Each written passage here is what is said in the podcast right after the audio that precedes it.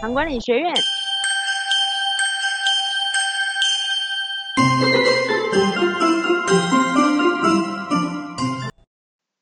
大家好，我是永仁俊诊所的古月湖魏教师。大家好，我是永仁俊诊所双木林营养师。我们今天要来请双木林营养师分享一下，如果我今天要吃炸鸡摊的时候，我可以怎么选择比较好？嗯，我本人是营养师，但我最喜欢吃鸡排加奶茶。对，但是我的鸡排呢，通常我会选择去皮的鸡排。那过去的鸡排店有时候都是炸好的，但是我选的鸡排店会是我现点现炸的，所以我会跟他说我要去皮，那么店家他就会直接把鸡肉直接就拿去炸了，他就不会沾皮，再这样他就不会沾那个面粉了哈。再来的话，我会点炸四季豆跟炸花野菜。那有的时候如果我还要想要再多一点蛋白质的话，我会选择炸豆腐。那其实炸鸡摊它除了嗯鸡排之外，还有很多蔬菜可以选择嘛。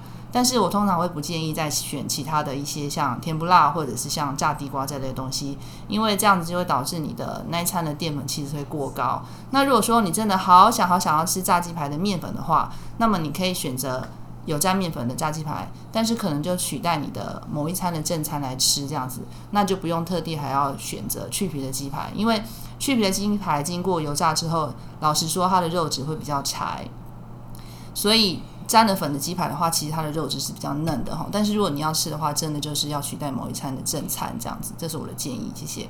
可是那奶茶怎么办？因为我有鸡排跟奶茶，我血糖会很高诶。那你要怎么选择？那如果是奶茶的话，通常我会建议选择无糖的鲜奶茶会比较适合。但是我本人喜欢喝奶精的奶茶，所以。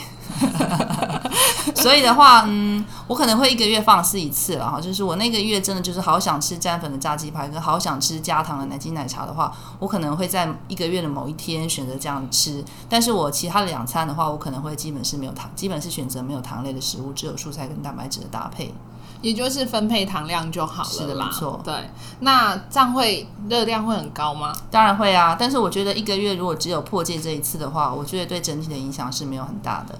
好，我们谢谢讲话很快，今天录不到五分钟的双木林营养师，谢谢大家。糖管理学院。